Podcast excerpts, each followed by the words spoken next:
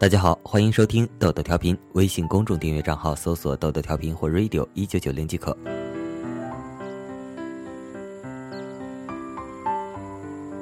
我和他是在国家图书馆偶然认识的，那是今年三月中旬的时候。我作为大四找工作的毕业生中的一员，每天都奔波于各种招聘会之间，一有空闲就去图书馆看书，一则为各种笔试、面试知识充电，二则也是疏散一下平日里紧张、焦虑的心情。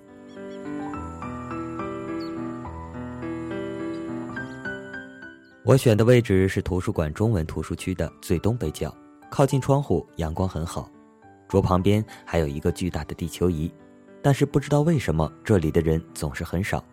那时我发现坐在我对面的是一位女生，很白净的侧脸，留着同龄人中并不多见的中分刘海，一条过肩的梳得很顺的马尾辫，半趴在桌前忙忙碌碌，一会儿用铅笔，一会儿用直尺，一会儿用橡皮。美丽的姑娘总是很让人喜欢。何况是美丽又专注的姑娘。想着想着，突然我的手机短信声响了两下。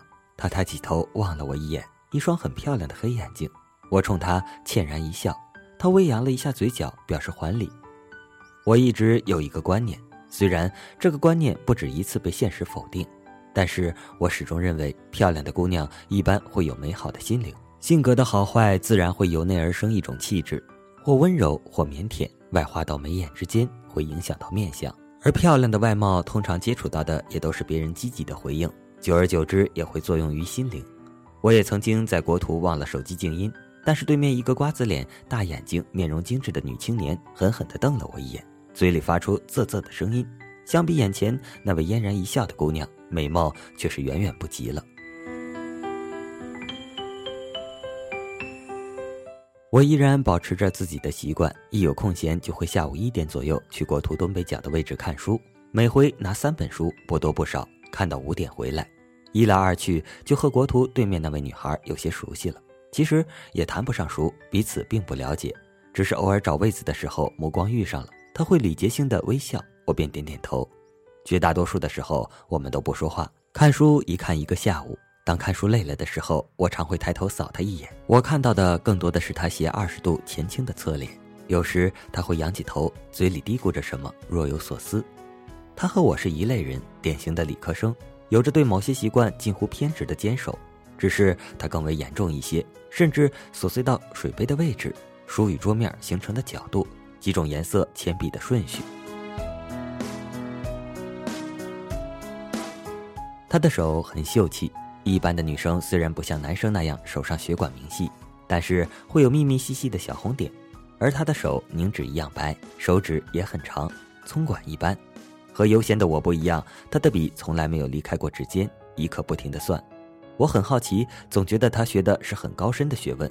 隔桌看看她的线环式笔记本上，密密麻麻的写满了小字、图形和公式。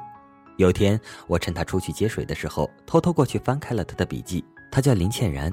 很好听的名字，而笔记中扑入眼帘的是很娟秀的整齐的字，几个类似梯形和等高线圈圈的图案，下面密密麻麻的写满了各种我看不懂的算术符号和公式，每页的页角还标注上了日期。而再往下翻，我愣住了，后面依然是各种题目与算式，只是在每一页页角反复留下了一句话：“对面的男孩，你叫什么名字？”而日期正是我来国图的日子。等我回过神来，那女孩已经站在我的身边了，双手托着一个手杯，羞红着脸。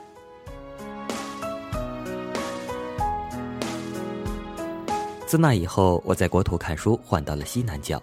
西南角很闷，背后和右手边都是高高的书架，上面放着各种医学词典、园林艺术大全等。对面有时是穿着西装、一脸严肃的大叔，有时是胖胖的对着电脑不停笑的女学生。有时是拖着老花镜、猫着腰的老爷爷，走马灯般的换，沉默的三月便这样过去了。四月一号的那一天，国图我去的比以往早，不知道为什么，转着转着就转到了东北角的位置，还没有人来这里，空空的位置，寂寞一如那没人拨弄的地球仪。可是我仿佛看见一个忙碌的身影，微趴着在那里写写算算，两侧长长的刘海微垂下来。我无奈的苦笑了一下，快速的在桌子上留下一张纸条。林倩然，你好吗？我叫……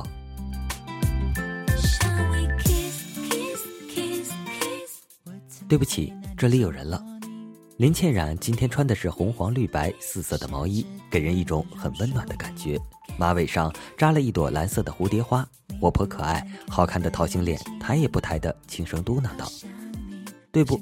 林倩冉的一对黑眼睛里忽闪忽闪映出了我的影子。我知道我会回来的，最大的幸福就是无论我走到哪里，这里永远有一只只属于我的位子。